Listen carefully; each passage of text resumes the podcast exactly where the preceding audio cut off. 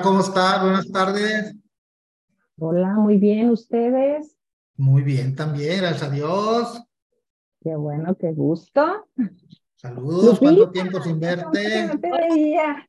Ya sé, qué gusto verlos, qué gusto que me hayan invitado. Yo aquí, este, correteando, ya sabrán y demás, pero aquí estamos. Este, y pues, gracias por la invitación, Ricardo. No, no, gracias a ti por, por aceptarla y acompañarnos en este día, que vamos a tener una charla muy amena, muy rica, muy agradable con, con todos los participantes que, que se encuentran aquí con nosotros.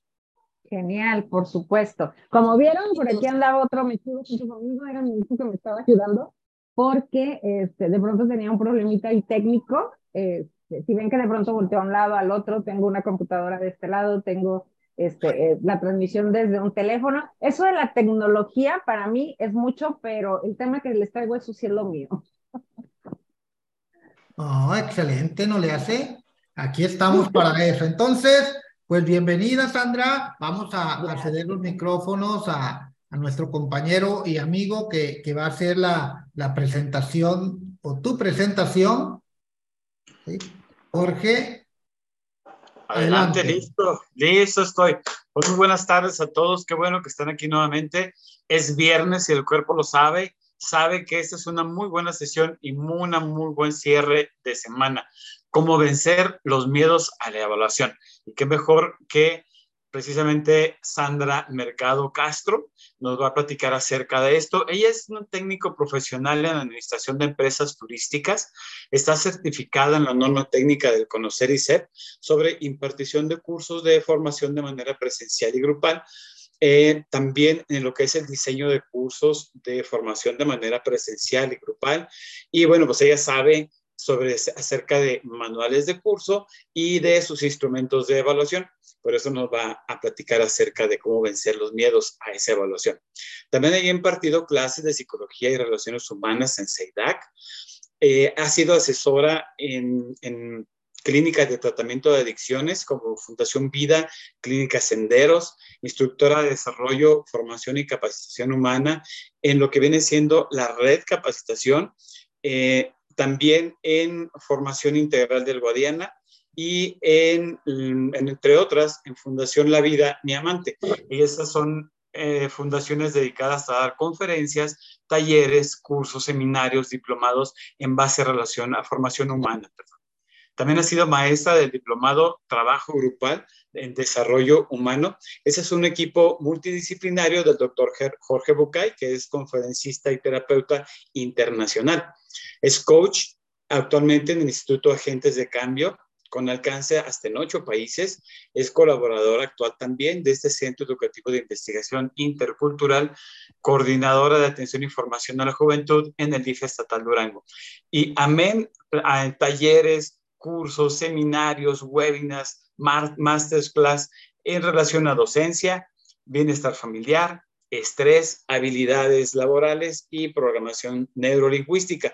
Así que qué mejor para cerrar esta semana con Sandra Mercado Castro. Y bueno, sin más preámbulos, dejamos los micrófonos con Sandra porque el tiempo es oro. Adelante.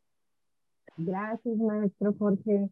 Pues buenas tardes a todos. Este, digo, no sé de cuántos los que están presentes en este momento ya eh, hayan estado por aquí con nosotros, Ricardo y Maestro Jorge. Este, no sé si tenemos por aquí gente que, que, ya haya estado conmigo en algún otro momento que he estado enlazada con, con ustedes por medio del centro, Ricardo. algunos, algunos, Sandra, este, algunos son nuevos, otros se, acá, se acaban de integrar, pero sí tenemos este, algunos que ya han estado con nosotros aquí. Ah, pues bienvenidos a los que ya estuvieron. Eh, este, ahorita saludé a Lupita, disculpen de todos los demás, pero es que me emocioné porque yo no veía a mi querida Lupita. Este, y como dice Ricardo, ya hace mucho que no nos veíamos, ya hace buen ratito que no teníamos una oportunidad de estar juntos. Y este, pues, ahorita que estaban releyendo mi ridículo, de pronto digo, todo es, eh, eh, todo es un hecho, o sea, ya no me falta vender hamburguesas. Por ahí debemos de poner un negocio ahí en una, en una cancha de básquet cerca de contigo, Ricardo. Ándale cuando pongas la otra lámpara. Cuando ponga la otra lámpara. Este, un, chiste local, lo que pasa es que por ahí apoyamos a Ricardo para que vaya a hacer ejercicio y estaba muy oscuro una cancha, este, y no veo que es supervisor de, de alumbrado público, este fue y iluminó, pero ya le prometió que le va a poner una lámpara más más potente para que vea, porque ya ven esto de los miedos, este, hasta la edad. Aquí, hasta el, el Mr. Ricardo tiene. Primer pregunta, quiero que abran sus cámaras, por favor, para que me respondan. No quiero que estén todo el tiempo con la cámara abierta, porque también respeto mucho esa parte. Yo sé que de pronto estamos en pijama, estamos este, en casa y estudiando desde ahí, pero cuando yo les pida que abran la cámara, ábranlo por unos segundos para hacer lo que les voy a pedir y luego si quieren la vuelven a cerrar y cuando yo les abra audio también, pues, les pido que me apoyen con esta parte, ¿verdad?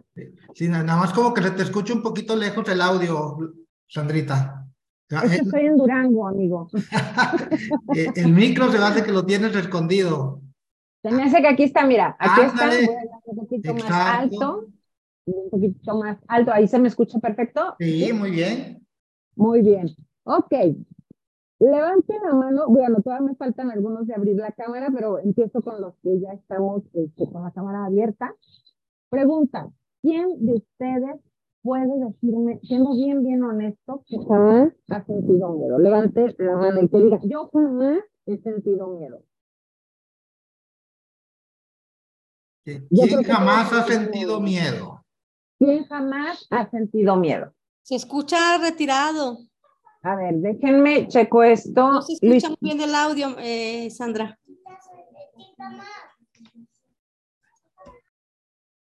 ¿Ahí qué tal me escuchan? ¿Ahí me escuchan mejor? Este, como que cuando te retiras del, se escucha eh, así como eco retiradito se escucha como eco y está retirado. A ver, denme un segundito nada más para checar porque a lo mejor lo abrí incorrecto.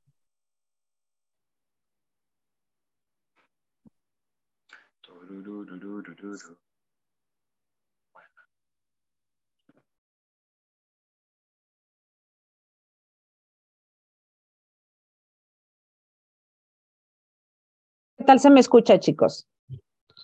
Ándale, mejor. ¿Qué creen que hice? traía el micrófono. abajo. No, traía el micrófono abajo de la blusa. O sea, gracias. Te dije, te dije, pero no hiciste caso. Con eso ah, que eres psicóloga, pues. Eso, mira, este, son gajes del oficio y son en vivo. Este, por eso los programas de televisión los grabo y los paso hasta el sábado. les, les preguntaba, queridos maestros, este, ¿quién de ustedes jamás en su vida ha sentido miedo? Y que levante la mano siendo bien honesto. Yo jamás he sentido miedo, jamás. Y por lo menos los que me escucharon desde la primera vez que pregunté, nadie levantó la mano, que quiere decir que todos en algún momento de nuestra vida hemos sentido miedo. Pero muchas veces ni siquiera sabemos que es el miedo parte de las emociones básicas del ser humano y que las emociones no están bien ni mal, son necesarias y son así de simple. Y el miedo es parte de lo que nos hace sentir vivos. Es más, de hecho, el miedo es parte de lo que nos lleva a accionar, a ser siempre eh, mejores a lo que ya éramos, a enfrentar situaciones, a dar un paso al frente. Si nosotros no sintiéramos miedo, muchas veces, eh, eh, ¿qué les diría? Tomaríamos decisiones muy erróneas y que muy seguramente nos dañarían y nos lastimarían. Es una manera de meter freno. Es una manera, si lo ponemos en el semáforo, es cuando empieza el ámbar, cuando vas hacia lo rojo, es decir, hacia algo que a lo mejor te puede dañar o no. Y en ese momento de conciencia es donde decides parar el auto, porque sabes que si te pasas te van a infraccionar, ¿cierto? E, en estas analogías es que les quiero mencionar esta parte del miedo porque mucha gente lo ve como una condena o lo ve como algo malo y realmente no lo es. Realmente no, no, no lo es. Por eso este, este tema de hablar más allá del miedo, de cómo vencer el miedo, eh, sobre todo ustedes ahora con la evaluación, que digo, ¿cuántos exámenes, cuántas evaluaciones, cuántos proyectos han podido haber entregado a lo largo de su vida y sobre todo ya estando en la docencia? Empezaron desde que estaban, ya no, no en el preescolar, pero sí en primaria, que empezaron las evaluaciones, que empezaron a calificarnos y tristemente no a cualificarnos. Eh, ¿por qué menciono esto? Porque eh, si se fijan, hay otros países donde eh, la calificación que se te da es en base a letras y en muchos países la calificación que se nos da es en base a números y sentimos que si me saqué un 0, un 5 es malo, pero si me saqué un 10 es bueno porque así me enseñaron. Y entonces, ¿qué sucede? Que cuando yo enfrento un reto en cuanto a responder una evaluación, quiero sacar el 10 porque me enseñaron que es el 10 y porque aparte que si no es el 10, pues entonces no voy a calificar. Pero si no califico, desde cualificarme primero a mí, es decir, tenerme confianza y saber que sé lo que sé, ¿por qué? Porque lo estudié, porque no es la primera vez que tal vez enfrento una evaluación como esta, porque no es la primera vez que me enfrento a un examen, este, o, que no, eh, o que presento algún proyecto para poder subir en escalafón o demás. Cuando lo veo como siempre como una primera vez, es este miedo que me detiene o que me bloquea para poder entregarme a, lo que estoy haciendo. Y eso pasa en cualquier contexto. ¿eh? Tengo un hijo este, que de pronto su capacidad y su conocimiento estaba, pero disperso. Y entonces cuando le entregaban el examen, contestaba y decía la maestra Luis, cuando yo te pregunté, me sabías responder, ¿por qué en el examen no? Y le volví a preguntar la maestra, pero así de palabra y se lo respondía. Entonces se dio cuenta que no, no era que no supiera, sino que el hecho de ver un examen frente a él lo bloqueaba y cuando le preguntaba de viva voz, todo se lo respondía, todo, hasta con ejemplos. ¿Qué sucede? Que de pronto cuando tenemos una baja autoestima o creemos poco en nosotros, es cuando más nos azota el miedo a pensar que no vamos a poder.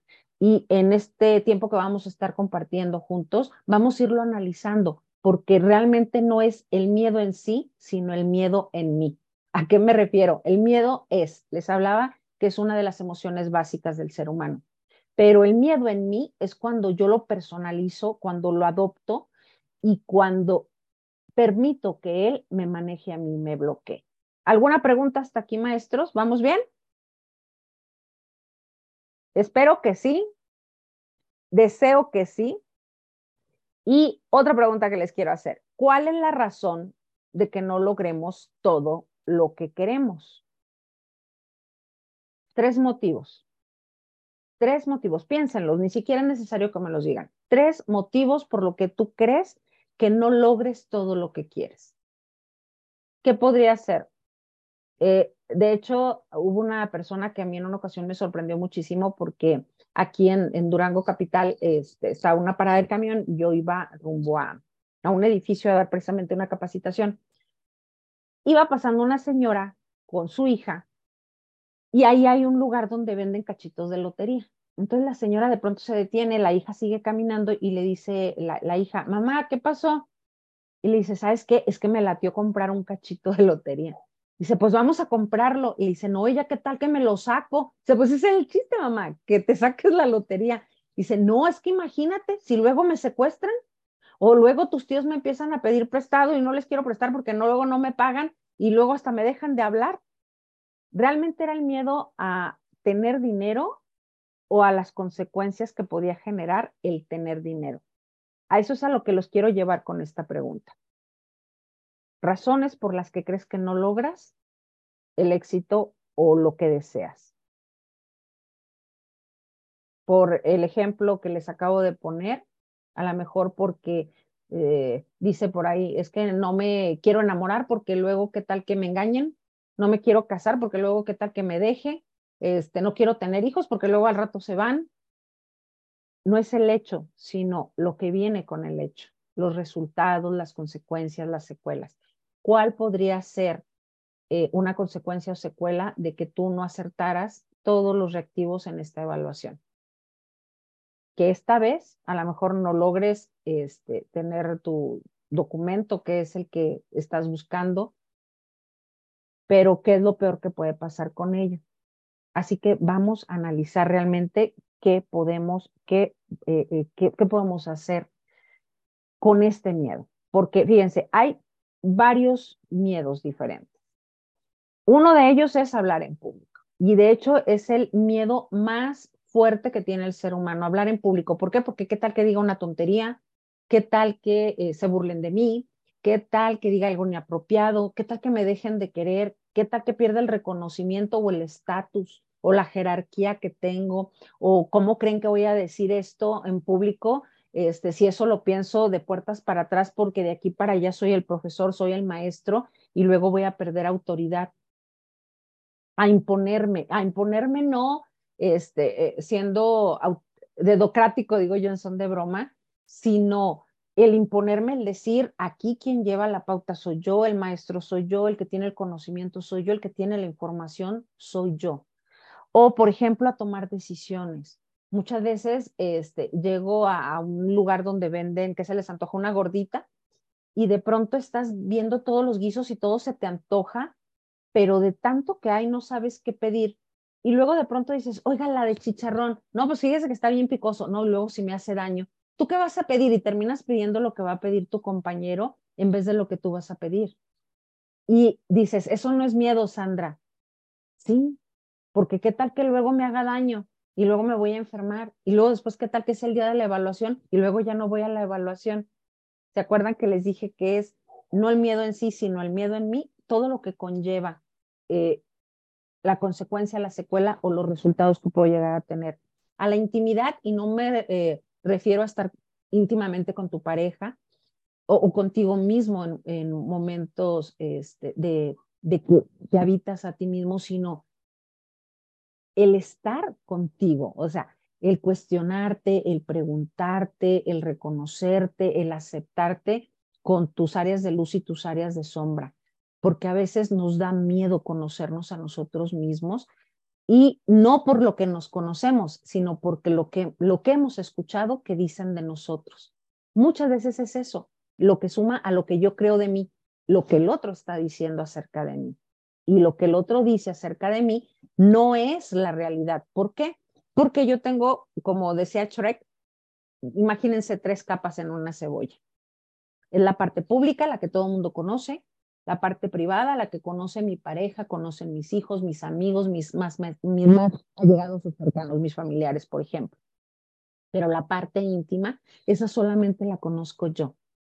Y a mí misma me da miedo conocerme porque a veces tengo miedo a las respuestas que puedo dar a mis preguntas en cuanto a quién soy, qué soy y qué quiero. Puede ser también a cambiar de trabajo. Eh, nosotros aquí en, Durango, pues estamos, eh, quienes trabajamos como servidores públicos, aparte del el coaching como una servidora, viene un cambio de gobierno y de pronto dices, me voy a quedar sin trabajo o voy a seguir trabajando, este, voy a seguir ganando lo mismo a lo mejor termino no ganando lo mismo, a lo mejor me mandan a un área donde no voy a estar cómodo, donde no me guste. Pues es un miedo racional hasta cierto punto, pero imaginario al mismo tiempo porque es una posibilidad, pero no es una realidad.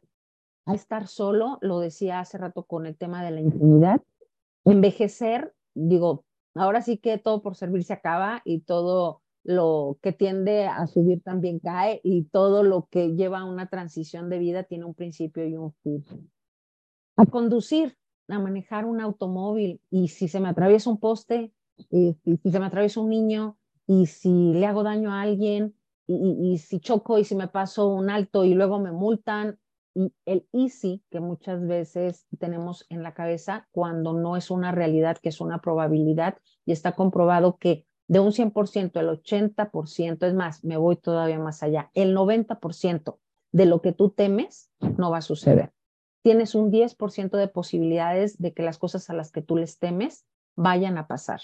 Y fíjense, por un 90% del imaginario dejamos de hacer muchísimas cosas y el único 10% que realmente es el que me limita, no lo considero. ¿Por qué? Porque veo más grande al monstruo o al dinosaurio de lo que es, porque ese mismo me lo crié yo.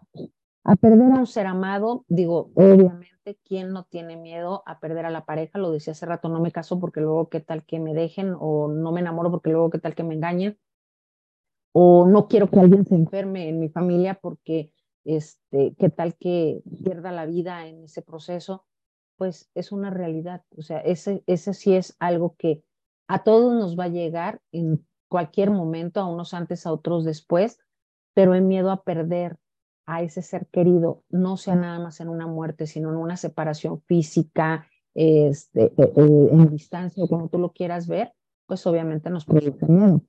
A terminar o iniciar una relación, sí, ya lo decía también, no inicio una relación porque luego que también que me deja, ¿no? O a invertir también, este, ¿sabes qué? No, no me meto al curso porque luego qué tal que, este, que no pasó el examen y ni lo que gasté, ¿no? O, por ejemplo, cuando la visa les ha tocado que van a avisar, este, tienes que pagar, o sea, pagas o pagas. Y no tienes la seguridad que te van a dar una visa y es una inversión. Entonces puedes llegar y alguna pregunta que te hicieron y una respuesta mal dada o que a ellos no les cuadró con el esquema que tenían de ti en sus, en sus archivos, pueden decir, no te doy la visa. Entonces llegamos a la visa con miedo, con temor a que no me la vayan a dar. Pero, ¿qué crees? No eres el único que siente miedo. Todo, todo mundo tenemos miedo. Juan sin miedo, ¿se acuerdan de Juan sin miedo? Juan sin miedo nunca tenía miedo a nada. Se aventaba, era lanzado y demás. Pero ¿qué sucedió el día que se enamoró? Ya sabemos la historia. Lo venció el miedo. ¿Por qué? Porque se enamoró, se volvió frágil, pero también permitió que el miedo estuviera no en sí, sino en mí. Es decir, no el miedo como tal, sino que me habitara, que estuviera en mí. Si tú te fijas metas, eh, en la vida es muy seguro que las puedas alcanzar. No es 100% seguro porque realmente no hay nada 100% seguro en esta vida. Pero cuando tú te enfocas en lo que quieres y en lo que buscas, tienes mucho más posibilidades de lograrlo que de no lograrlo. A lo mejor eh, eh, necesitamos un pequeño ejercicio para poder enfocar realmente qué queremos. Decía aquel personaje que se hizo muy famoso, que andaba alcoholizado y que le echaba todo el fuá, ¿se acuerdan? Pues esta persona no andaba tan errada. Fuerza universal aplicada, es decir, se centraba, se concentraba, se enfocaba en lo que quería. Si yo ahorita te pidiera que este, me dijeras cuántos coches rojos viste el día de hoy, es algo que no tenías en tu mente y pasaban los carros rojos y no los veías. O tal vez ahorita que ya te hice la pregunta, comiences a hacer eh, conciencia de, ah, sí es cierto, es más, mi carro es rojo o el de mi vecino es rojo o este, pasé eh, por tal calle, por tal avenida y sí es cierto, había como tres carros rojos. Pero ¿qué pasa si mañana te pido que desde que salgas de tu casa comiences a ubicar todos los carros rojos? No van a ser ni tres ni cinco, van a ser probablemente hasta cientos. Y si yo te digo, ubica los Volkswagen, los bochos que sean rojos, muy seguramente, aunque digas, no, ese carro ya ni existe, este, ya la gente ya ni lo maneja, vas a darte cuenta que hay muchos carros rojos, más de los que tú creías. Otro ejemplo que les pongo con esto de poner metas y enfocarnos es cuando una persona se embaraza y de pronto parece que todo el mundo está embarazado. Dices, bueno, fuimos a la misma fiesta o qué onda, porque mucha gente resultó embarazada. Yo creo que vamos enfocando un poquito a que lo que yo quiero y me ayuda a minimizar el miedo, nunca erradicarlo, es enfocarme en lo que quiero, pero también hacer conciencia cualificando lo que tengo. Es decir, si sé, si estudié, sí me he preparado, estoy en el centro con el maestro Ricardo, este, preparándome para la evaluación, pero no puedo llegar a presentar una evaluación sin tener todo esto antes, sin haberme preparado, sin haber estudiado, porque digo, genio y figura podemos ser, pero guapos y adivinos no creo. Tenemos que prepararnos para lo que queremos lograr. Como decía, enfocándonos. Y hay enfoques del miedo este, donde los puedes leer muy claramente en el rostro. Chécate cuando es una evaluación presencial, chécate en la cara de los demás. ¿Cómo está su cara? O sea, parece que están con un torzón que no aguanta. Ahí te das cuenta del nervio que traen, del el temor que traen. ¿Por qué? Porque se refleja en la cara. Fíjense, se agrandan los ojos. ¿Pero por qué? Porque nuestro sentido de defensa nuestro sentido general de adaptación prepara tu cuerpo para que te protejas, lo prepara por completo. Cuando tú te asustas con algo y agrandas los ojos, lo que estás haciendo es abrir la visión, es decir, buscar enfocar físicamente mejor lo que tienes enfrente. Se dilatan las pupilas porque eso facilita que entre luz a tu globo ocular. La frente se te arruga y los labios se te estiran. Ahí es donde lo puedes leer. El sistema límbico es el que fija la atención en el objeto que te amenaza o con el que tú sientes una amenaza. Y los lóbulos eh, eh, frontales pues son los encargados de cambiar esa atención consciente y se desactivan parcialmente. Por eso es que en ese momento puede haber una señora bien gordita que no es gordita, sino que es doble, doble ancho, pero cargada de amor o llenita de amor, como dicen, que la va correteando un perro y salta una barda y luego cuando pasa todo esto, dice, ahora cómo me bajo? Es más, hasta en ese momento, cuando tu sistema comienza a tener cierta estabilidad, es cuando se da cuenta que está arriba de la barda. Probablemente antes de eso ni siquiera se dio cuenta que saltó la barda o que está arriba de una barda, sino hasta ese momento. Checa tu audio, Sandrita, se te está yendo otra vez. A ver, deja, se me hace que ya me moví el micrófono. Ahí estoy otra vez. ¿Listo? Sí. Ahí yo creo que ya se me escucha. Y les decía, muy seguramente en, en, este, en este momento en que todo este sistema de ataque, o mientras dura el ataque, la atención pues queda fijada en el peligro y en los cambios que eh, lo torno como algo real. Y les decía, a lo mejor una persona que es llenita, cuando la corretea un perro, corre, salta una barda hasta arriba y hasta que baja esta adrenalina y el cortisol que se produce en el momento de ataque o posible ataque, en ese momento es cuando dice, ¿cómo me subí? ¿Quién me subió? ¿Y ahora cómo me bajo? Eh, en alguna ocasión he platicado también el caso de una mujer que en Estados Unidos, este, al ver que su hijo estaba quedando abajo de las llantas de un carro, logró levantar el carro para sacar, o sea, para que su hijo saliera. Una mujer no tiene la fuerza física como la tiene un hombre, pero aún así ni el hombre solo tiene la capacidad de levantar un vehículo. ¿Qué quiere decir?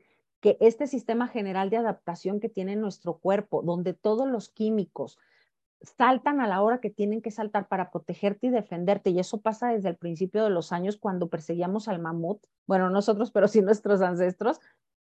Les pasaba exactamente lo mismo. Ellos también tenían miedo de ir a cazar. Sin embargo, era su supervivencia y era cómo poder alimentarse. Entonces, los miedos pues pueden ser biológicos, pueden ser neurológicos, psicológicos o sociales y culturales, también lo hay. Hay gente que padece, ahorita no recuerdo bien la enfermedad, si alguien la recuerda, por favor me la dice, hay personas que no pueden salir de su casa. O sea, literal, no pueden salir de su casa y no pueden relacionarse con la sociedad. Y es una enfermedad que se atiende por medio de psiquiatra. ¿Por qué? Porque le tienen miedo a la gente.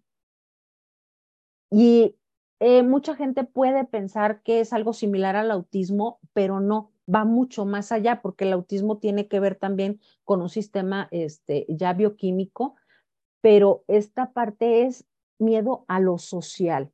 Si me acuerdo del nombre ahorita se los digo, pero mientras eh, les voy a hablar de este miedo biológico porque es el sistema de esta supervivencia y defensa que les estoy hablando, donde es un esquema que te permite adaptarte el mecanismo eh, te permite eh, responder a situaciones adversas con mucha rapidez y eficacia y en ese sentido, pues nos ha permitido evolucionar como especie.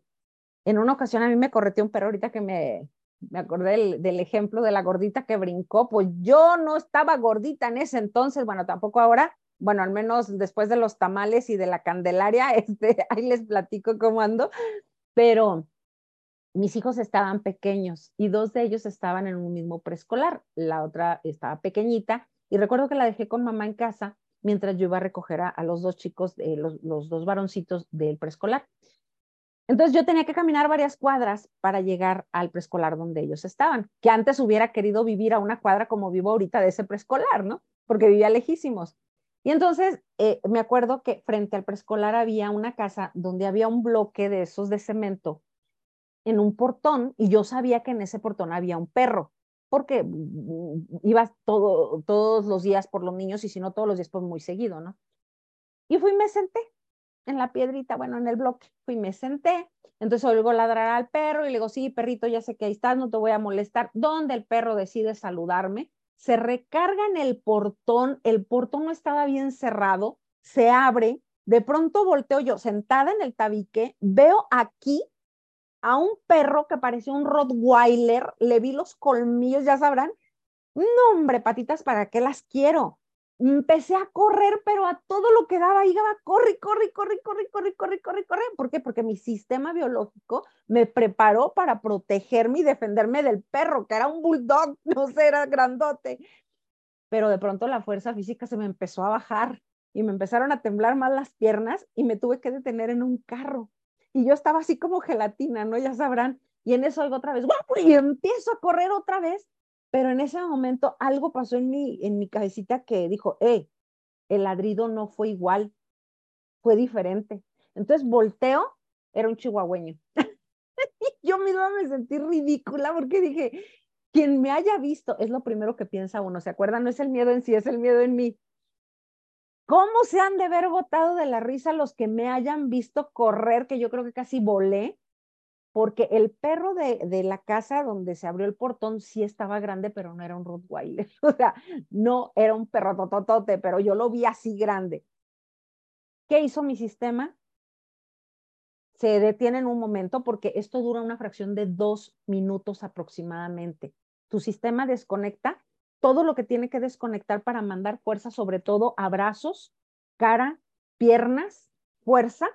Por eso esta señora que brincó una barda o la señora que levantó un coche o Sandra que salió volando, ¿no? Después del perro.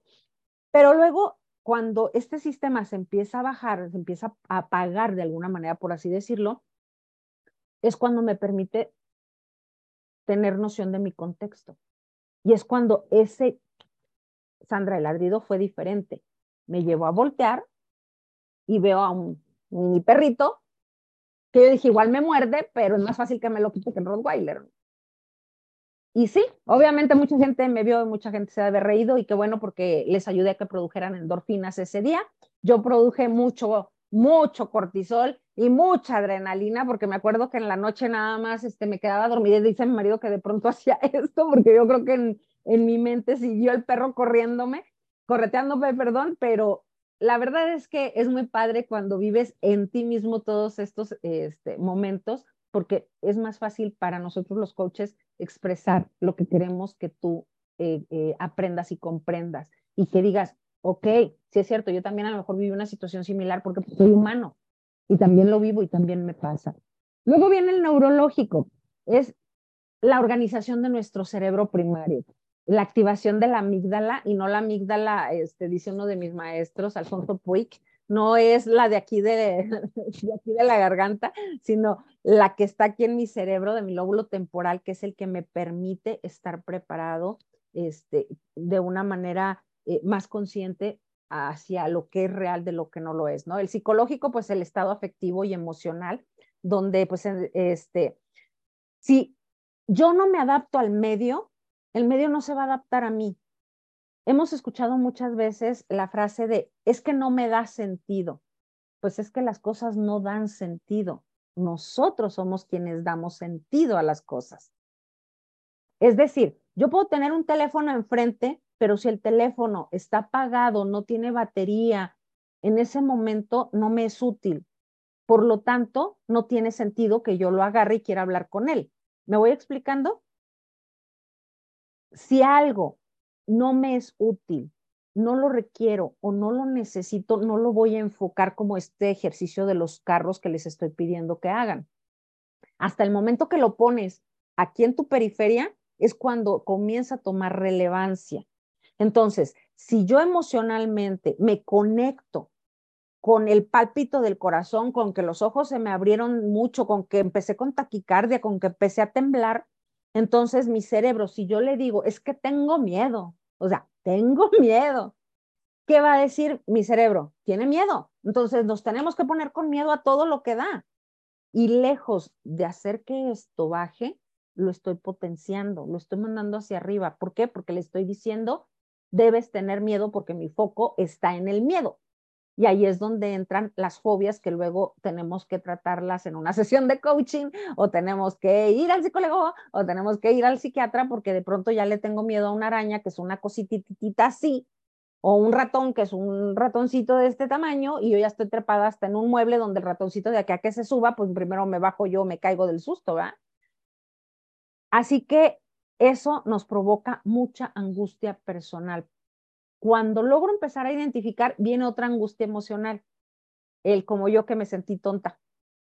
¿Por qué? Porque me correteó un perrititito y yo, está grondo, yo estoy grandototota, ¿no? Entonces, me vuelve irracional. Es más, otro ejemplo que les pongo. Imagínense que están en su casa, en su camita, y acostados con su pareja, y de pronto oyen un ruido en la cocina. ¿Oíste? Sí, ¿qué se oyó? No sé. Ve a ver, ah, ve tú. Y se echan la cucharita uno al otro. Ve tú, no, ve tú. Ve tú. No, yo mejor aquí. Eh, es más, ya ni se oye nada. y estás en tu casa. Estás en un lugar protegido. ¿Te pasó cuando eras jovencito, o sea, igual que yo hace poquito tiempo atrás, donde de pronto te decía tu papá o tu mamá, ven para acá, a ver, vamos a hablar. Y tú así de, mm", y empezaba la taquicardia y decías, ¿qué hice? ¿Qué hice? ¿Me porté bien? E-, este, no hice de no hice travesuras. Lo mismo te pasa cuando estabas en la escuela, cuando el maestro decía, a ver, Olga, venga para acá, ¿no? O a ver, Emi, venga para acá y decías tú, ¿qué hice? Inmediatamente se dispara el sistema general de adaptación. ¿Dónde empieza el miedo? Cuando empiezo a pensar.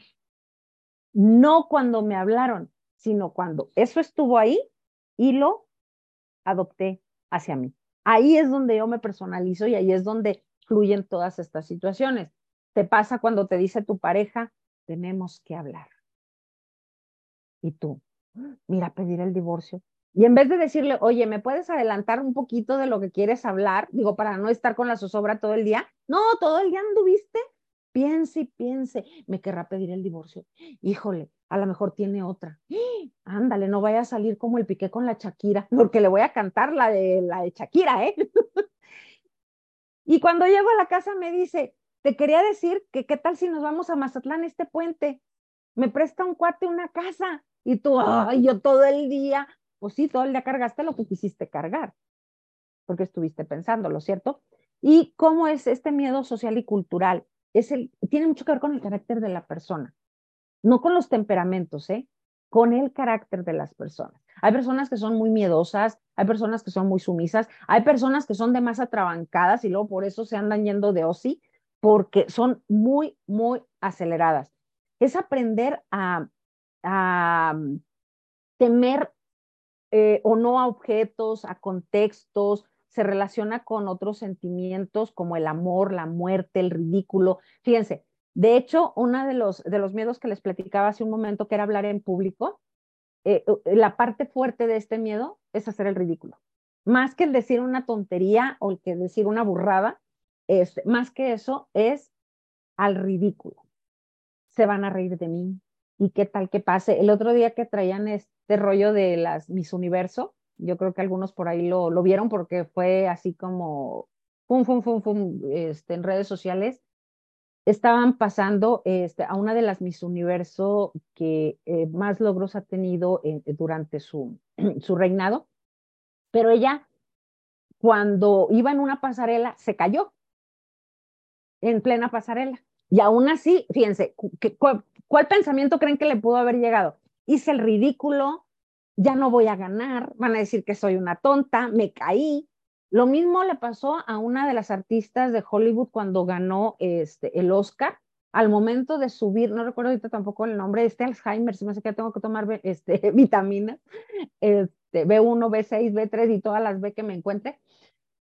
También por el vestido ampón que traía, iba subiendo al escenario a recoger su Oscar y se cayó. ¿Y qué hizo? Como que en su mente, ya te lo ganaste, hombre, no porque ahorita con el vestido te lo van a quitar. Y la otra chava es, bueno, me caí, soy persona, traigo zapatos, traigo zapatos altos. Dijo, ni hablar, o sea, ya me pasó. ¿Y qué sucedió? Que ganó el Miss Universe de ese año. Entonces, el miedo, pues, es un producto emocional de nuestro cerebro. Es el sistema límbico, les decía, que regula emociones y funciones de conservación de los individuos.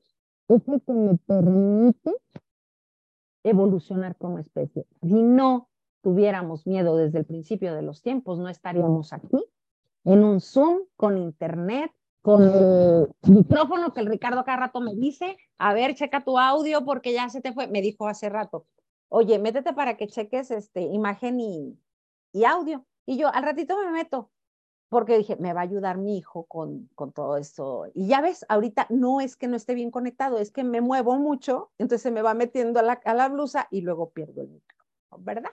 Pero bueno, esta evolución que hemos tenido es gracias al miedo. ¿Por qué? Porque nos atrevimos a. Y es tan natural sentir miedo. ¿Por qué? Porque cuando vas a enfrentar algo nuevo, es algo desconocido. Si yo llego a una casa donde nunca he entrado y me dice alguien, esa puerta, nunca la cruces. Nunca te acerques a esa puerta. ¿Qué empiezan a sentir y a pensar? que habrá atrás de esa puerta? Porque no quieren que entre. Y dicen que la curiosidad mató al gato. Entonces, ¿qué sientes en el estómago? ¿Y si la abro? No, y si sale algo que no quiera ver, y si me asusta, y si hay un muerto, oye, imagínate que tengan secuestrado a alguien y tu cabecita empieza a sas, Y luego te cachan parado frente a la puerta, ¿no? Porque te digo, en ese momento desconectas todo tu raciocinio y de pronto, ¿qué estás haciendo ahí? No, nada, aquí nada más viendo la puerta y te la abren y dice, era coto, hombre, nada más a ver cómo reaccionabas, no hay nada detrás de la puerta y hasta te la abren y tú así de, ah, yo creí que me iba a encontrar algo.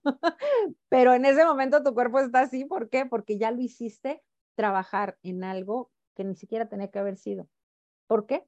Porque permitiste que el miedo te habitara. Así que el sistema, pues, revisa durante, hasta durante tu sueño la información. Esto es lo que conocemos como sinapsis casi siempre se da a las 2 de la mañana aproximadamente si es que tienes tu periodo de tu ciclo circadiano, que es el sueño, este, cuando se produce la melatonina, que te vas a dormir entre 9 y 11 de la noche, aproximadamente a las 2 de la mañana es cuando este proceso se activa y es donde todo lo que tú aprendiste durante el día, todo lo que tú aprendiste durante el día va haciendo, va haciendo conexiones neuronales. Es en ese momento donde todo cae. No sé a quién de ustedes le pueda pasar y a lo mejor nos podemos identificar con esto. Yo en las madrugadas, a veces a las 5 de la mañana, 4, 5, 6, 7 de la mañana, despierto y es cuando mi cabeza empieza. ¿Y si hago un curso de miedo? ¿Y si alguno de estrés? Ay, si hago esto, ah, mira, puedo poner esto, puedo quitarle esto, puedo hacer aquí, puedo hacer allá. De hecho, hubo un tiempo en que tenía una libretita este, eh, o un blog de notas en mi celular, de esos digitales también, donde cada idea que me surgía la anotaba. Y ya cuando estaba despierta al 100%, decía, ah, mira, esto, esto, esto, ah, esto sí es cierto. Como ahorita ya trabajo más esa parte, ya no necesito tanto escribirla, pero me levanto, llego a mi trabajo o, me pongo a preparar algo aquí en, en mi área de oficina, en casa, y ya sé qué es lo que voy a hacer, ya sé qué es lo que le voy a poner, ya traigo la estructura aquí. ¿Por qué? Porque a esa hora es cuando mi mente, ya después de haber generado la sinapsis, es cuando empieza a conectar todo. Para mí, el área creativa es en ese horario y en mi cama. Porque si ya me levanté y ya estoy frente a una computadora, sin haber hecho este, se me dificulta empezar. Ya habiendo empezado, me suelto pero se me dificulta empezar. Y cuando ya traigo este pequeño enfoque que tuve en la madrugada, que a veces no sé si lo soñé o, en algún momento ya lo había practicado, trabajado, no sé, queda tan instalado en mí que llego y en cuanto prendo el equipo, tac, tac, tac, tac, tac, me pongo a escribir. Eso te ayuda mucho. Por eso les recomiendo que si van, por ejemplo, a presentar mañana este, la evaluación o si de pronto mañana van a hacer un ensayo de cómo presentarían esa evaluación, una noche antes le den una repasada. Ni siquiera les estoy diciendo que lo estudien, una repasada, léanlo, nada más léanlo. Es más, nosotros tenemos la capacidad fotográfica de guardar imágenes a nivel inconsciente. Entonces, si yo veo algo, después queda como una fotografía aquí y el simple hecho que la vea aunque no la lea, ya sé que trae esa hoja, esa página, porque mi cerebro ya la, ya la había visto. Entonces, esta sinapsis ya está formada. A veces nada más tengo que refrescarla. Cuando yo estudiaba este, en la escuela, eh, yo nunca estudiaba para el examen. Ya al momento de llegar al aula para el examen, era el momento en que agarraba, pasaba así todas las hojas y presentaba mi examen. ¿Por qué? Porque yo ya sabía que había estudiado cuando tenía que haber estudiado.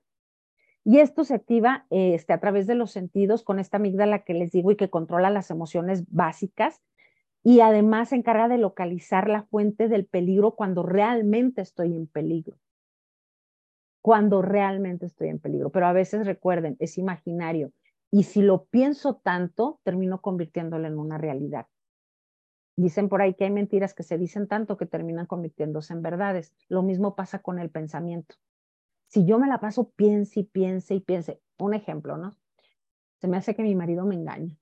No, este me ha de andar engañando. Y luego veo lo de Piqué. Y luego veo lo del futbolista en Barcelona, en España. Y luego, como el carro rojo, empiezo a ver todo ese tipo de cosas como, ya ves, aquí todo el mundo engaña.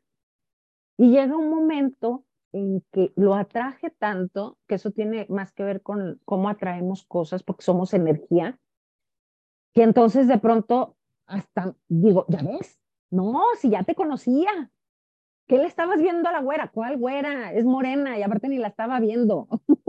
me metí algo al ojo, pero yo ya estoy viendo cosas, ¿por qué? Porque tanto lo traje y lo traje y lo traje que en mi cerebro se convirtió en una verdad. Cuando la amígdala se activa, desencadena esta sensación de ansiedad, de miedo, y qué me permite, o qué me lleva más bien a hacer por supervivencia, huir, pelear o rendirme, porque hay de plano quien dice, ¿para qué lucho? Mejor aquí me quedo. Y lo peor ahí es cuando todavía le sumas el, no, aquí me quedo porque pues esta es mi cruz. o sea, esto es lo que me tocó vivir. No es que me estoy ganando el cielo, yo creo con vivir todo esto. Y pues esas no son creencias de triunfador. Créanme que no lo son. Así que este, pues hay que eliminar los miedos, este, em, no al 100%, no se van a eliminar jamás, es como una herida. Este, si tú te cortaste o te operaron, te va a quedar la marca. ¿Por qué? Porque ya estuvo ahí. Y algunas personas pues los hace este, más calmados, algunos los acelera, algunos los hace desconfiados. Este, dicen por ahí, ¿no? Yo creo que lo has escuchado, la mula no era arisco, la hicieron. ¿Cierto? El miedo pues es la incapacidad para hacer cosas. Y es un problema de educación. Aunque es una de las emociones básicas, tiene mucho que ver con cómo nos educaron. Todos los hombres son iguales, no salgas a la calle con minifalda, nunca te pongas escotes, no le sonrías a desconocidos porque nunca sabes qué puerta estás abriendo, este, eh, al bebé, el, niño que está chiquito, que está empezando a, caminar y que de pronto te pide galletas y tú, este, no, ahorita no, primero vas a comer otra cosa y vas y pones las galletas acá en un estante acá arriba y de pronto te sales a tender ropa, se me ocurre, ¿no? Y regresas y ¿dónde anda la criatura? Ya abrió los cajones del mueble y ya está come y come galletas. Es decir, él no conoce el miedo. Él buscó la manera de qué, de ir por lo que quería. Y ese instinto de lograr algo lo llevó a, pero ¿dónde llega la mamá? ¿Y qué pasa con el, niño o la niña? Si no empiezan a tambalearse y algunos hasta se caen. ¿Ya ves? Te dije que te ibas a caer. No, pues no lo tumbaste, porque no se iba caer. Él no sabía que tenía miedo. El miedo nosotros lo heredamos. Nosotros educamos con miedo. Y la cuestión es que si educamos con miedo es porque muy seguramente nos hemos educado con miedo, nos hemos permitido vivir en el miedo y ya lo tenemos tan asociado a nuestro modus vivendi que lo terminamos heredando a los demás. Ay, ojalá que te vaya bien en la evaluación, porque fíjate que yo la presenté hace poquito y anda, no estaba bien difícil. Nomás no pude. Y entonces, ¿qué dices tú? Ay, si estará tan difícil híjole, se me hace que, se me hace que, no, ¿sabe qué me, eh, Ricardo? Se me hace que no voy a presentar la evaluación ahorita todavía. Me voy a meter al otro curso y ya cuando refuerce bien, entonces sí ya me animo. Porque empiezas a dudar por lo que está en el contexto. Audio, audio. ¿Ven? ¿Ya ven? Ahí está, ahí está, amigo. Ahí está, mira, ahí está. Perdónenme. Este, está, existen el miedo propio y el miedo inapropiado. ¿cuál es el miedo propio? El miedo propio es lo que te puede perjudicar, es una enfermedad, es a fumar, a tomar, a hacer conciencia para hacer cambios. Ese es el miedo propio, es decir, es lo que puedo hacer por mí, para mí, yo mismo. El inapropiado son cosas que no están realmente eh, eh, en mis manos, vaya. El que alguien me engañe o, o mi percepción distorsionada de una realidad, como los ejemplos que les he estado poniendo. Así que, pues, si he estado escuchando toda mi vida, no hay nada aquí para ti, este, ni asomes la nariz afuera de la casa, es más, no presentes el examen, este, ¿para qué? O sea, tanto, ¿para qué tanto brinco estando el suelo tan parejo? Yo creo que hemos oído esa frase. O cuando te dicen, ah, es mejor que no cambies, hombre, o chango viejo no aprende maroma nueva. Les, les llegó a pasar alguna vez cuando recién empezaron a, a conducir un auto, que les decía quien les hubiera enseñado a conducir o si tenían a mamá, a papá que les enseñó a su pareja, te vas con cuidado. Fíjate en, lo, eh, eh, en, este, en las eh, señalizaciones y fíjate en esto y fíjate en aquí y fíjate en allá y chécate cuando des vuelta y chécate en lo otro. ¿Cierto? No sales, agarras el carro y vas hasta temblando porque ya te instalaron el miedo. O de pronto, Ay, mamá, fíjate que este, eh, voy a ir a Mazatlán. No, mijito, ¿cómo crees que vas a ir? Pues que no viste lo del Ovidio. No, hombre, ahorita está bien revuelto Mazatlán. ¿A dónde vas, criatura? Ay, ma, ya pasó eso hace mes y medio. No, no, no, no. Imagínate que ahorita todavía esté y ahí vas tú. No, no, muchacha, la carretera está bien peligrosa. Te dice tu pareja, que le haces caso a tu mamá, yo ya chequé, todo está bien tranquilo. Agarran carretera y tú vas así, oye, ay, esa camioneta tiene vidrios polarizados, ¿verdad? Oye, porque esa camioneta viene tan cerquita de nosotros. Llegas a Mazatlán, pero todo ataviado de miedo. ¿Por qué? Porque alguien más te lo heredó. El que te dicen, ten cuidado, este, cuando, por ejemplo, el, el, de este niño, o cuando el niño está jugando con el gato que le jala la cola, han visto a, a bebés, a niños chiquitos, todavía de siete años, le jalan la cola al gato y te va a arañar ese gato, y el gato, miau, pero no le hace nada. ¿Por qué? Porque no huele el miedo. Eh, esto de las feromonas y demás, claro que existe. O sea, el miedo huele. El miedo se huele. E, es inconsciente, pero claro que sí se huele. Hay niveles en el miedo, porque dice César Lozano, un colega muy querido, en todo hay niveles y también en el miedo. El primer nivel del miedo es que tenemos miedo a no poder controlar las cosas. Nos da miedo no tener el control. Y dices, no, yo no soy una persona controladora. Sí, sí lo somos. ¿Por qué? Porque queremos controlar nuestros resultados. Y cuando nos fallan, empezamos a sumarle que la vez pasada no, no me salió bien, perdí el control, este, es que no, no se me dio y entonces eso se va sumando, sumando con una bola de, nieve que luego me hace después dudar hasta de mí mismo. Pero hay miedos que sí suceden conmigo o sin mí o a pesar de mí mismo. ¿A qué? A que tus hijos abandonen el hogar, tarde que temprano se van a ir tus hijos. Bueno, conozco algunos de 40, 50 que siguen con la mamá, ahí con el cordón umbilical bien pegado, pero ese no es por miedo, es por otra cosa, dirían en mi rancho, ¿verdad? Eh, a las catástrofes naturales, ¿está en nuestras manos poder detenerlas? Digo, hemos visto películas como Armagedón y muchas películas de este tipo donde nos dicen, no, es que si mandamos este, fusiles y misiles y no sé qué tanta cosa allá a la estratosfera, este, no va a llegar un meteorito. Digo, es ficción, ¿Por qué? Porque no lo podemos contener. A lo mejor podemos prevenir o hacer cosas en una inundación, si ya sabemos, por ejemplo, este, que en el mes de octubre, noviembre, desde septiembre a noviembre, eh, hay huracanes, por ejemplo, en Cancún, este, allá para Baja California Sur, pues sabes que estás en riesgo de que algo suceda. Si te pones a vivir abajo de una loma que este, ya sabes que hay deslaves, pues sabes que algo va a pasar, ¿no? Y lo podrías prevenir. Pero hay cosas que son catástrofes naturales que no se pueden prevenir. La pérdida de seguridad económica, les decía, por ejemplo, con este cambio de gobierno, este, con todo esto de la pandemia, eh, mucha gente ha perdido sus negocios, han perdido su dinero. Este, eh, digo, obviamente a todos nos provoca una incertidumbre muy grande porque sabemos que el dinero no es todo y no es la vida, pero nos ayuda a subsistir, es una herramienta de vida para todos y para tener una mejor calidad de vida, ¿no? Eh, a los accidentes, pues por eso se llaman accidentes, porque pasan. Como a mí, que ahorita se me está metiendo el micrófono, Ricardo, no me regañes. Es el accidente que me estoy muy, ya sabes que yo hablo con el cuerpo. Y entonces hago que la blusa jale el cordón y, y luego me regañan. Te quiero, amigo. A envejecer. Todos vamos a envejecer.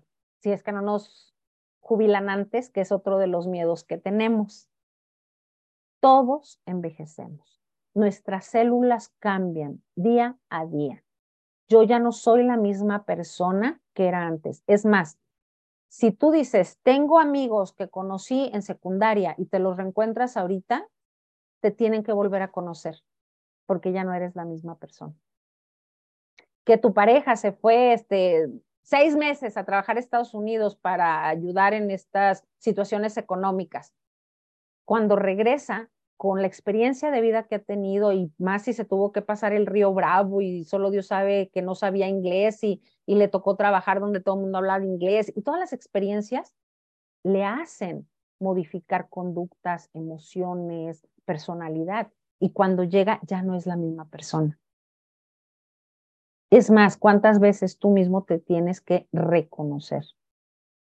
Entonces, envejecer va a pasar, nos va a suceder, todos los días estamos envejeciendo. Es más, ¿cuándo empiezas a envejecer? Desde el momento que fuiste procreado en el vientre de tu mamá, comienzas a, a envejecer. ¿Por qué? Porque estás creciendo, estás evolucionando, desde ahí ya estás envejeciendo. A morir todo mundo tenemos miedo a morir. No nos damos cuenta que es parte del proceso natural de la vida, que el riesgo de vivir es morir, pero también es vivir situaciones con altas y bajas. ¿Va a pasar conmigo sin mí? Sí. Las pandemias, pues las estamos viviendo desde hace ya tres años, ¿cierto? También están las que te exigen acción, que es tomar decisiones y esas sí las controlas tú es tomar decisiones, cambiar de carrera o de trabajo, meterme al curso a este centro o a otro centro, o, prepararme en un curso, o sabes qué, este, lo hago autodidacta. Esa es tu decisión, hacer amistades o no hacer amistades, o con qué amistades te quedas o con cuáles no. Empezar o terminar una relación, perder peso, si es que no es por cuestiones de salud. Porque de pronto hay personas que tienen problemas este, de tiroides y hay personas que dependiendo del tipo de tiroides tienden a subir de peso y hay quienes tienden a bajar de peso. A Lupita D'Alessio le dio este, lo de la tiroides, pero ella fue hacia arriba, o sea, le, le sobrevino el sobrepeso. Pero si tú puedes decir, no me voy a comer los cinco tamales que me trajeron por el día de la Candelaria con chocolate caliente, pues dices, bueno, son cinco tamales menos de calorías. Pero si vas y te echas cinco gordas y una Coca-Cola Light, digo, ya es tu control, ¿no? A cometer un error.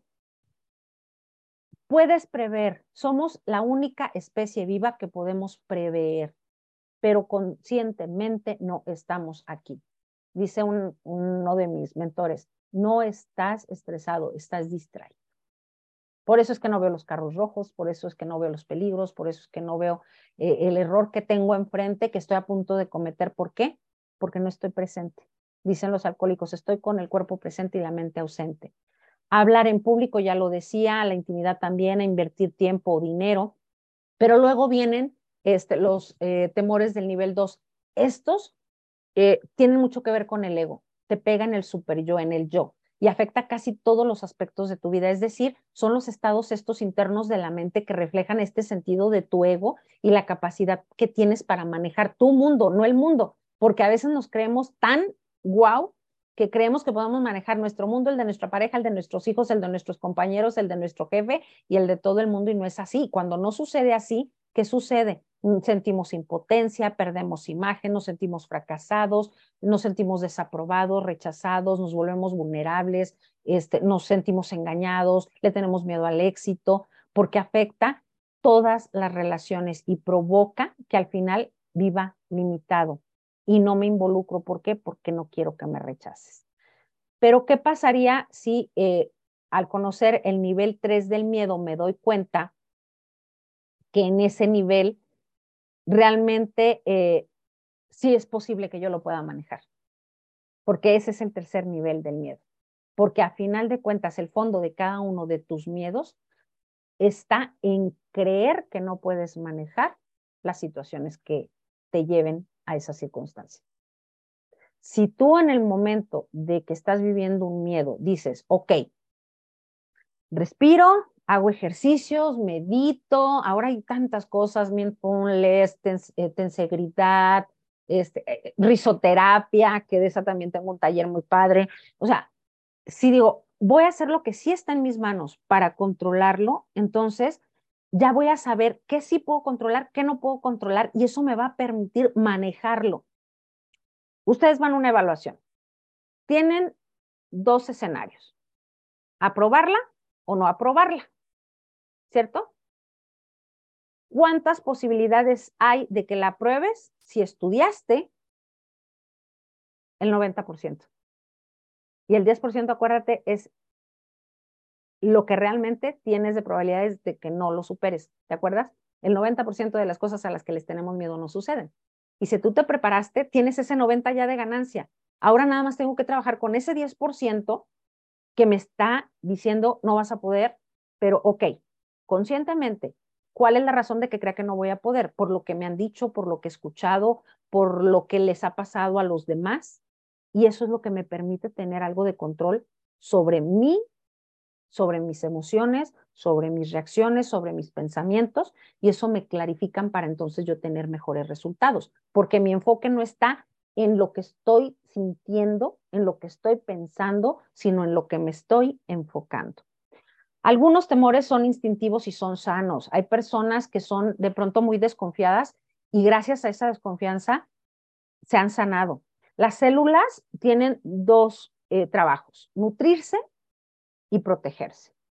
Si tú les alimentas con buena alimentación, hablando de comida, si las alimentas con un buen sueño, si eh, buscas tener los pensamientos más asertivos, más eh, positivos que se pueda, la estás nutriendo. Pero si constantemente estás viendo que enfrente de ti está este, el, el monstruo pues entonces constantemente estás haciendo que tus células se protejan, se protejan, se protejan. Y cuando ellas tienden a hacer esto de protegerse, haz de cuenta que están así, y cada vez que hay un temor, un miedo o algo que, eh, de hecho, son los radicales libres también, le están impactando, ¿qué hacen? La célula va haciendo esto.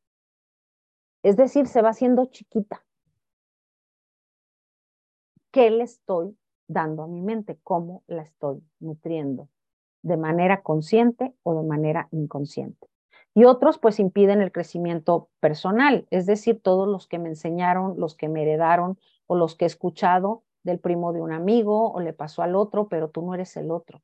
Pero dicen, no, pero es que este, pues es que estamos en el mismo barco, pues sí, pero no están en el mismo lugar del barco, están en un lugar diferente. Así que si supieras que puedes manejar cualquier cosa que le podrías tener realmente miedo, pues a nada, a nada. Y sabrías que hay cosas en el mundo que no puedes controlar, pero hay cosas que sí están en tus manos y entonces dejas de cargar lo que no puedes para entonces vivir las verdades del miedo. ¿Cuáles son estas?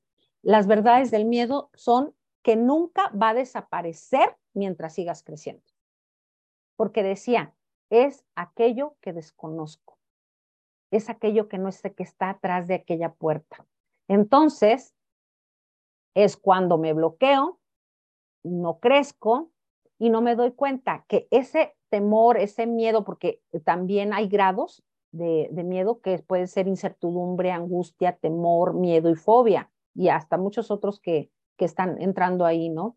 Este, el, el creer que no puedo con ello me lleva al síndrome del cuándo y el entonces. Cuando yo estudie, entonces sí voy a presentar la evaluación porque entonces sí la voy a aprobar. Eh, cuando este, me saque la lotería, entonces sí voy a ser feliz porque ya no voy a andar preocupada por el dinero. El día que mi marido ya no trabaje porque esté jubilado y esté conmigo en la casa, por fin voy a ser feliz. Entonces voy a ser feliz, ¿por qué? Porque ya voy a saber dónde está. y situaciones a veces tan absurdas y tan pequeñitas que a veces no nos damos cuenta, ¿cierto? La segunda verdad del miedo, ¿cuál es? Que la única forma de perder el miedo o de hacer que el miedo se aleje es enfrentándolo, es haciendo las cosas. Me acuerdo cuando yo empezaba esto y algunos que han estado conmigo tal vez lo hayan escuchado, digo, eh, Ricardo sí lo ha escuchado varias veces, que yo fui una niña buleada y yo prefería ser invisible. Yo no hablaba, ahora hasta me pagan por hablar. Pero yo no hablaba, o sea, me sentaba en el último banco del salón porque decía, es que me van a ver, me van a preguntar y yo no quiero contestar. ¿Por qué? Porque cuando yo sabía y levantaba la mano y quería contestar era, Sandra, ya deja contestar a otros. Y todos, ay, sí, la sabelo todo, la no sé qué, la no sé cuánta. Entonces, ¿qué hacía? Como la célula, ¿no? Y hacía chiquita, chiquita, chiquita. Y entonces, ¿qué sucede? Que llega un momento en que este, ya entro en todo este proceso de desarrollo humano y crecimiento, que yo eh, me atrevo a decir, siempre lo digo, no hay una persona que eh, trabaje con la mente humana que no se haya metido a trabajar o estudiar esto por eh, no salir de sus propios miedos y sus propios fantasmas. Dice un psicólogo, yo empecé a estudiar esto porque yo también quería encontrar respuestas y pues terminé enamorándome de esto y ahora pues es mi profesión, ¿no? Yo así empecé esto. Y cuando empezaba ya en la institución donde eh, eh, comencé hace casi 20 años en, en, esto del desarrollo humano, este, poníamos un nuevo proyecto en la mesa y siempre primero lo analizábamos entre todos, le dábamos sentido, lo fundamentábamos entre todo el equipo. Y cuando ya estaba listo, mi jefa, o, en este caso mi coach, este, yo le digo mi, mi teacher, ella era la que siempre lo daba por primera vez. Entonces todos íbamos a, qué? a modelarla. Usábamos herramientas de programación neurolingüística. ¿Para qué? Para modelarla, para aprender, para afianzar el tema, pero también qué le funcionaba a ella que yo podía adaptar a mí, que me pudiera funcionar cuando yo estuviera en su lugar en el escenario. Y había veces que ya de pronto decían, no, ya, por favor, aquí tenemos puros coaches, puros este, instructores ya certificados y todo, y este, ya les toca a ustedes. Y empezaban, tú fulanito, no, yo todavía no necesito verte otra vez. O sea, ¿se acuerdan de el síndrome del cuándo y el entonces, que es la verdad uno?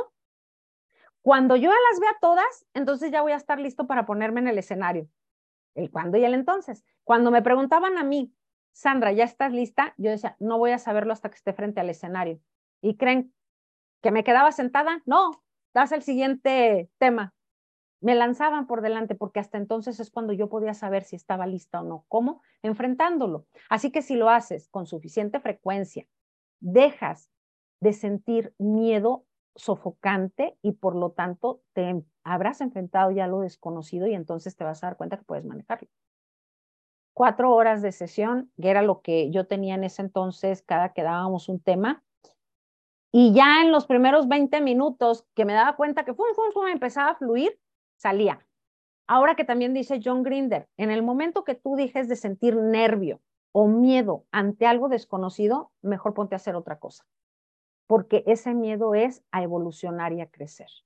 La tercera verdad del miedo es que no solo voy a sentir miedo ante algo extraño, no solamente ante algo extraño, lo voy a sentir siempre. ¿Por qué? Porque ya lo conocí, ya lo aprendí, ya sé que existe, ya sé que está. Así que lo único que me va a quedar pues es atreverme, porque si no me atrevo, pues entonces, ¿cómo le hago? Así que una cosa a la que le tengas miedo es lo que les voy a pedir que traigan ahorita su mente. No me la van a decir, me encanta el chisme, pero tenemos poco tiempo y ya estamos por concluir el día de hoy dejándoles estas herramientas. Una cosa a la que le tengas miedo, la que tú quieras, piénsala. Espero que ya la tengan. Siguiente paso. ¿Cuál pensamiento te surge al traer esa cosa a la que le tienes miedo? Si presento la evaluación, esta próxima ocasión que tengo la oportunidad, ¿qué pensamiento se te viene a la cabeza? Y si no estoy totalmente preparado para ello, digamos que esa es la respuesta que tienes. Ahora yo te preguntaría sobre ese pensamiento puedes saber que es absolutamente verdad, que no estás totalmente preparada para tu evaluación? Siguiente pregunta que te puedo hacer es, ¿quién serías si no tuvieras ese pensamiento limitante? Una persona con más confianza, ¿cierto? Una persona con mayor autoestima. Una persona que sepa que sabe. Ahora, ¿cuál sería el pensamiento opuesto al negativo? El qué tal que no pase la evaluación. Puede ser el contrario, me va a ir muy bien en la evaluación. Voy a pasar la evaluación. Sea el resultado que sea, voy a estar mucho más preparada que la vez anterior. Ahora yo te preguntaría, ¿cuál eliges? ¿Cuál pensamiento es con el que te quieres quedar? Esa es una herramienta de reencuadre de pensamiento. Es decir, no puedo dejar de pensar lo que pienso porque ya está aquí. Ya lo conozco. ¿Ok? Tengo que reencuadrar el pensamiento que tengo. No lo puedo retirar de mí porque tenemos entre 70 y 90 mil pensamientos al día. Entonces yo no puedo controlarlo. ¿Por qué? Porque es algo que ya está en mi mente inconsciente, en ese 85% que no hace las cosas de manera consciente, es más, 95%, que ya no hace las cosas de una manera consciente porque ya quedó instalado en mi cerebro. Y eso es lo que hace que cuando hay un estímulo, surja un pensamiento. Y el pensamiento no lo puedo controlar ni lo que me hace sentir ese pensamiento. Pero en el momento en que yo hago una pausa, es cuando digo, ok, tengo que reencuadrar este pensamiento, porque este pensamiento me está restando. Vamos a hacer el último ejercicio. Piensen en una ocasión cuando usaron la frase no puedo. A lo mejor estuviste eh, ya en una capacitación como esta para presentar la evaluación y no te atreviste a presentarla, porque dijiste, no puedo presentarla todavía. Y te inventaste 20 mil excusas, ¿eh? es que no tengo dinero, es que ahorita no puedo, es que no me puedo meter a un curso, es que eh, mi mamá está enferma, es que mi hijo se enfermó, es que me dio COVID. Dicen que desde que se inventaron los pretextos se acabaron los culpables. Ahí tengo que checar qué parte de esas respuestas a esos pensamientos son reales y cuáles son imaginarios. ¿Cuál es la verdad de ese miedo? ¿Cuál es el nivel de ese miedo que estoy viviendo? Entonces piensa en esa situación o en ese momento en que dijiste no puedo. A lo mejor no puedo presentar la evaluación. ¿sí? Te lo voy a poner así. No puedo presentar la evaluación. Igual podrías pensar, no puedo dejar de fumar, no puedo soportar este, a mi director, este, eh, no puedo dejar de comer, em, X, ¿no? ¿Ya les di la idea? Un no puedo. Cada que tú has dicho un no puedo hacer tal o cual cosa. Muy bien. Fíjate lo que vas a hacer ahora con ese no puedo. Lo vas a decir en presente. Es decir, si dijiste no puedo presentar la evaluación, ahora vas a decir, no presento la evaluación. Si lo que dijiste es, no puedo dejar de fumar, ahora vas a decir, no dejo de fumar. No soporto a mi director. No dejo de comer. Si haces una pausa en qué está surgiendo emocionalmente con este cambio de, palabras, te vas a dar cuenta que el no puedo te limita y te victimiza. Es decir, está más asociado a tus miedos. Pero cuando tú lo dices en presente es no dejo de fumar, es como diciendo no lo hago, no lo hago y no lo hago. ¿Qué te está dejando esta parte del ejercicio? Que no lo haces porque no quieres. Porque tú estás diciendo no dejo de fumar. No presento la evaluación. Y esa es tu decisión. Es decir, tienes el control del que tanto hablábamos. Tercera parte de este ejercicio lo vas a cambiar a futuro. Es decir, si dijiste, no puedo, no puedo hacer la evaluación, no hago la evaluación, ahora va a ser, no haré la evaluación, no dejaré de fumar, no soportaré más a mi director, no dejaré de comer. ¿Qué te hace pensar o qué te hace sentir? Que todo el control lo tienes tú y nada más que tú. Y si no lo haces es porque no Frases de triunfador. Si no sabes, te enseño, para eso estás aquí. Si no puedes, te ayudo, para eso estás aquí. Pero si no quieres, pues ¿cómo te ayudo? No, ya no hay manera, ya no hay manera, mejor ya ni presenten la evaluación, chicos. Por último, van a cambiar esta frase al yo elijo. Fíjense, no puedo presentar la evaluación. No presento la evaluación. No presentaré la evaluación. Yo elijo no presentar la evaluación, totalmente en control en mis manos. No es ya no, no, es yo elijo. Yo elijo no dejar de fumar, yo elijo no soportar a mi director, yo elijo no dejar de comer. ¿A quién le echo la culpa? A nadie. Me tengo que hacer responsable de mí mismo. Y fácil no es, ¿eh? Un paso seguro da el siguiente. Si yo quiero lograr algo, primero tengo que dar un paso, es decir, salir de mi zona de confort, que es la zona original en la que ya me instalé por los pensamientos que llevo ya como, ahora sí que como cultura, como hábito y que ya son parte de mí. Entonces, ¿qué hago? Dar un pasito adelante. Y si ese paso es lo que le pasa a un niño, fíjense, cuando empieza a caminar, que le empiezas a decir, ninito, ninito, ¿qué hace? Primero se para, empieza a estabilizar el cuerpo. Cuando da el primer paso, eso lo lleva a tener la seguridad y la certeza de dar el siguiente, ¿cierto o no? Y al rato ya anda corriendo. Ojalá que no traiga el pañal cargado porque si no hasta se te va de cabeza. no, ahí va, corre, corre, porque de pronto todavía ni siquiera tiene todo el equilibrio, pero él ya buscó una zona de confort distinta porque ese paso que dio se convirtió en su nueva zona de confort. Es decir, en el lugar seguro. ¿Por qué? Porque ya pasé por él. Y esto te lleva a tener un pensamiento positivo aún en las cosas que no son tan positivas. ¿Qué quiere decir a esto? Me vuelve realista. Y no hay nada de malo en equivocarme, no hay nada de malo en fallar, no hay nada de malo en que las cosas no hayan salido como las había pensado. No hay fracasos, solo resultados diferentes a lo que esperaba y eso me permite tener crecimiento. No hay fracaso, solo un resultado diferente a lo que esperaba y eso me permite crecimiento. ¿Por qué? Porque ya soy más sabio hoy que como fui antes. Eso le pasó a Alba Edison. No prendía la bombilla eléctrica y de pronto prendió. ¿Por qué? Porque siguió los pasos hasta donde sí funcionaba, hizo cambios donde sabía que tenía que hacerlos. Así que si reconoces el miedo como una parte de ti, créeme que se va a volver tu aliado y tu impulsor en vez de bloquearte, porque cualquier cosa que te suceda bajo cualquier circunstancia, ya vas a saber que podrás manejarla. Ojalá que este tema les haya dejado algo y que nos permita aceptarnos como humanos y saber que tenemos esta parte de humanidad de dar un paso y de pronto sentir que no es el paso más seguro, pero que un paso seguro siempre te lleva al siguiente.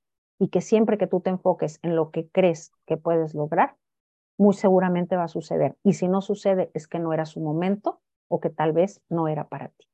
Muchas gracias. Gracias por todo. Gracias, Ricardo. Sandra, muchísimas gracias. Este, híjoles, nos has sentado en un en un banco muy, muy difícil de la realidad que nosotros tenemos acerca de, de nuestros miedos, que muchas veces no los queremos enfrentar, pero nosotros, como muy bien lo acabas de decir, este, somos lo que atraemos. Así es. Lo que pensamos, lo que sentimos de la, de la gente con la, con la que nos rodeamos. Depende de nuestro enfoque. Yo se los he manejado muchísimo. ¿En qué te enfocas? Y en eso eso que te enfocas es lo que vas a traer. Si te enfocas en el problema, vas a traer problemas.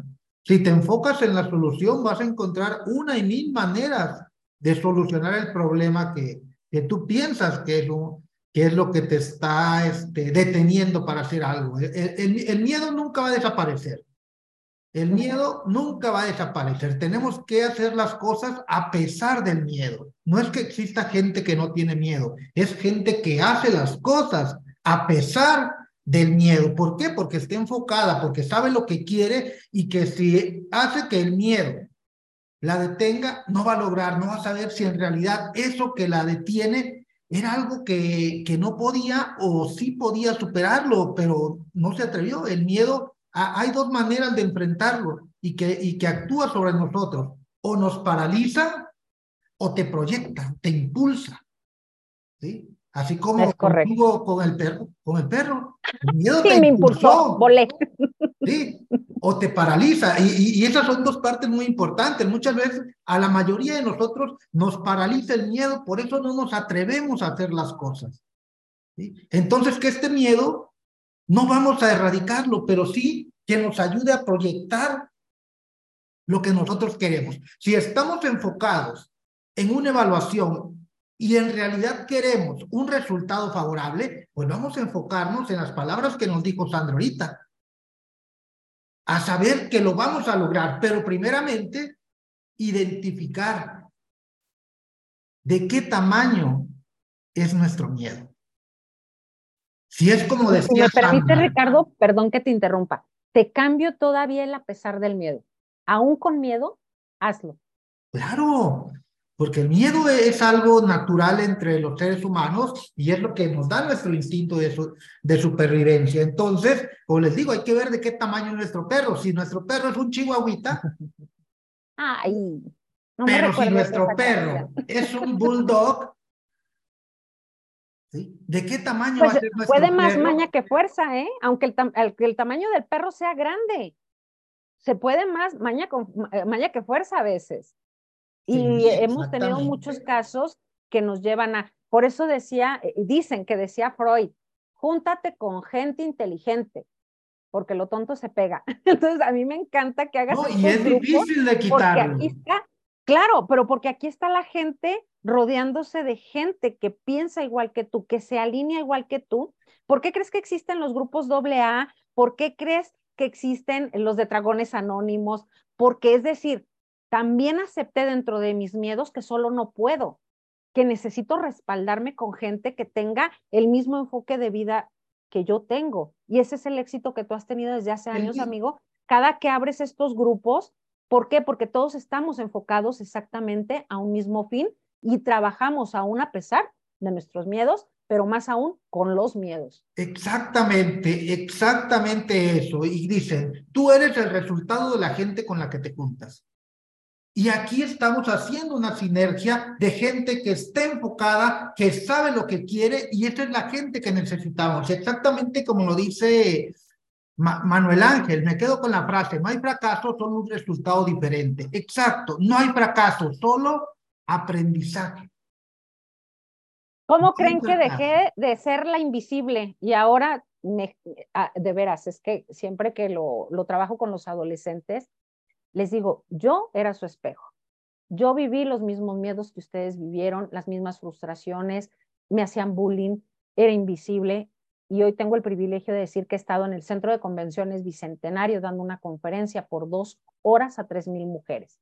Es la conferencia con más gente que he tenido, la otra ha sido con dos mil, mil quinientos y en el coaching pues de persona a persona. Entonces, si yo hoy en día tengo esta capacidad y pude, aún con mis miedos, como dijiste tú, a pesar de los miedos, pues te puedo decir que fue a pesar de los miedos, pero aún con los miedos, de un paso seguro y eso me ha llevado ahora a esta proyección internacional. Digo, y tú has estado en este proceso porque tenemos ya varios años, Ricardo, de conocernos y esta proyección internacional se ha dado ya siendo tú y yo amigos. Eh, gracias, muchísimas gracias. Y, y exactamente, todo esto este, lo hemos fortalecido porque lo importante no es llegar a la evaluación, sino cómo llegas a esa evaluación. Puedes llegar con todo el conocimiento, pero si no llegas llegas preparado emocionalmente, e, es un porcentaje muy alto de reprobación por el estrés, por la incertidumbre, por el desconocimiento, por el miedo que tenemos a enfrentarnos a unos reactivos. Y eso es lo que nosotros vamos a trabajar con ustedes. No solamente el ámbito pedagógico, sino que ustedes lleguen fortalecidos socioemocionalmente para al momento de estar, ya sea presencial o ya sea en línea, frente a, frente a un monitor o, en un espacio, en un aula, ustedes estén seguros de lo que van a hacer. ¿Por qué? Porque están con los mejores, porque sabemos lo que estamos haciendo con ustedes, porque tenemos la experiencia y porque nosotros estamos con ustedes para apoyarlos en todo momento, chicos. No se sientan inseguros, superemos esos miedos, no nos alejemos de ellos porque son parte natural de nosotros.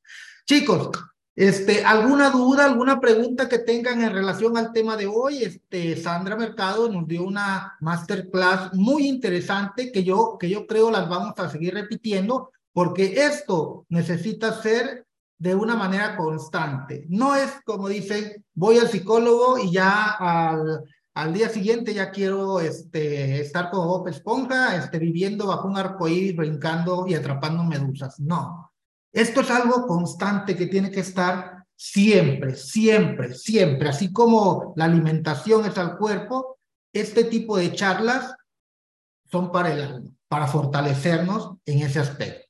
¿Alguna duda, alguna pregunta en relación a la actividad del día de hoy, chicos? Adelante, estamos en el momento preciso. ¿O expliqué muy bien o tienen miedo de preguntar? Yo. Yo más que preguntar, me encantó la plática y definitivamente, pues muy acertado todo lo que nos dice. Muchas veces sí, ese miedo nos paraliza, pero todas estas frases que nos dio, la frase con la que se quedó mi compañero de que no hay, no hay fracaso, solo resultados diferentes, me encantó. Y precisamente, eh, en forma general, si quiero comentar, me siento muy contenta con este acompañamiento, definitivamente muy completo. Y este tipo de pláticas nos enriquecen mucho y sí son muy necesarias, ¿eh? porque muchas veces, a pesar de, de ir preparados y de ya tener cierta organización, ese miedo nos traiciona al momento de estar haciendo la evaluación. Entonces, si ya desde ahorita vamos alimentando esos pensamientos positivos y enfocándonos, yo me quedo mucho con eso, de enfocarnos y tener un pensamiento positivo, pienso que va a haber muy buenos resultados. Muchísimas gracias, excelente. Gracias, Emi, gracias por ello. Este, me hiciste recordar ahorita, eh, mi hija eh, se fue a Mexicali a estudiar ya una carrera ya profesional, está estudiando interpretación y traducción y presentó un examen y dice que en el momento que estaba ya frente al examen, este, yo siempre les he dicho, fíjense cómo lo van a, hacer. Primero, léanlo por completo. Léanlo por completo. Dice, pero es que eso me va a quitar tiempo. Léanlo por completo. Hace muchos años atrás, este, una amiga, sin agraviar, este, fue a presentar su examen eh, teórico para, para que le dieran su licencia de manejar. Entonces, este, la primera instrucción era lee todo este cuestionario hasta el final. Y muchos no lo hacían, empezaban a responder. Entonces ella se quedó, dice, pues dice que lo lea hasta el final, o sea, que lo lea completo y se puso a leerlo. Y llega al final y dice, has llegado al final de eh, la lectura de este cuestionario, algo así, palabras más, palabras menos. Ahora solo pon tu nombre, número de teléfono y entrégalo al evaluador. Entonces dijo ella, ay, no, sí será, no será, el miedo, ¿no? De, y si lo entrego y no es, y si no lo entrego y si era. Dijo, no, pues es que es lo que yo estoy entendiendo y según lo que yo conozco, pues es que ponga mi nombre, mi número de teléfono y lo entregue al instructor. Y lo hizo. Entonces todos los demás se quedaron viéndola porque, uh, pues no supo nada. O sea, no pasaron ni cinco minutos y ya está entregándolo. Lo revisa el evaluador, ahí mismo el instructor lo, lo revisó, empezó a, a ojear, eran como dice que como seis hojas, empezó a revisarlas, lo pone a un lado y le dice a las seis de la tarde venga por su licencia. ¿Qué es conducir? Estar atento, prestar atención en los pequeños detalles. ¿Cierto? Entonces, ¿qué hizo ella? Eso, entonces yo les digo a mis hijos, primero lean todo el examen. Busquen lo que ya se saben, lo que la respuesta te fue brincando, lo más facilito y respóndelo. Lo más difícil déjalo hasta el final. ¿Por qué? Porque muchas veces cuando me atoren algo, sigo macheteándole y corre el reloj y terminé sin responder todo lo que sí sabía. Y mis, mis, hijos tienen eso desde pequeñitos y tengo el privilegio de decir que tengo hijos con este, aptitudes sobresalientes no lo digo yo, lo dicen sus maestros, lo dicen sus calificaciones y sus profesiones, bueno, lo que están estudiando hoy para, para sus carreras. Y dice que ese día hizo este proceso que siempre han hecho, pero que de pronto hubo un momento en que vio una pregunta que la hizo dudar. Y dijo, es que si no le hago caso a mi instinto y si está mal y no la cambio y está mal, ¿qué hago? Dice, ahí perdí como cinco minutos, mami. Chin Marín, su frase, ¿no? la cambió. Cuando sale del examen dice, no juegues. Si era lo que había escrito al principio, la cambié y me dice, mamá, me saqué una mal. ¿Qué sucedió? Que de pronto no escuchas a este instinto porque no estás ahí. Tenemos que estar con el cuerpo y la mente presente en lo que estoy. Eso también es enfocarse. Es estar en mí, habitarme en mí y no permitir que sea el miedo, el miedo el que me habite. Por eso decía, más que a pesar del miedo es aún con todo y miedo. Así que muchas gracias, Emi. Y lo último que les digo, eh, más que una frase, el de no hay fracaso, sino resultados diferentes, es una creencia de triunfador. La otra que les dije también es una creencia de triunfador. Si no sabes, te enseño. Si no puedes, te ayudo. Pero si no quieres, yo no puedo hacer ya nada por ti que tú no quieras hacer. Gracias, Em. Chicos, pues muchísimas gracias, este, Sandra, agradecerte por esto, este tiempo destinado a fortalecer el trabajo que estamos realizando con estos chicos. Ah, la, fíjense, hoy sí que fue una, una charla tan importante, tan, tan necesaria para, para todos nosotros y, y técnicamente la mitad del, del grupo no entró, porque no le dan la debida importancia a este tipo de formación también. Entonces, eh, eh, ustedes imagínense de todo lo que se están perdiendo o de lo que se perdieron los que no entraron el día de hoy. Casi la mitad de sus compañeros. ¿Sí? Entonces, pues no me queda más que agradecer. Nos vemos el próximo lunes. ¿Quién nos acompaña el próximo lunes? Alguien que me diga, ¿no saben? Usted, profe. Amo, no, ya. el mero, el jefe de jefes. Así, le tengo miedo al jefe de jefes. Ernesto. Este, qué miedo, qué miedo. tengo miedo. Eh, Ernesto, eh, me preguntas por algún libro. El mejor libro eres tú mismo, ¿eh? Leyéndote a ti mismo.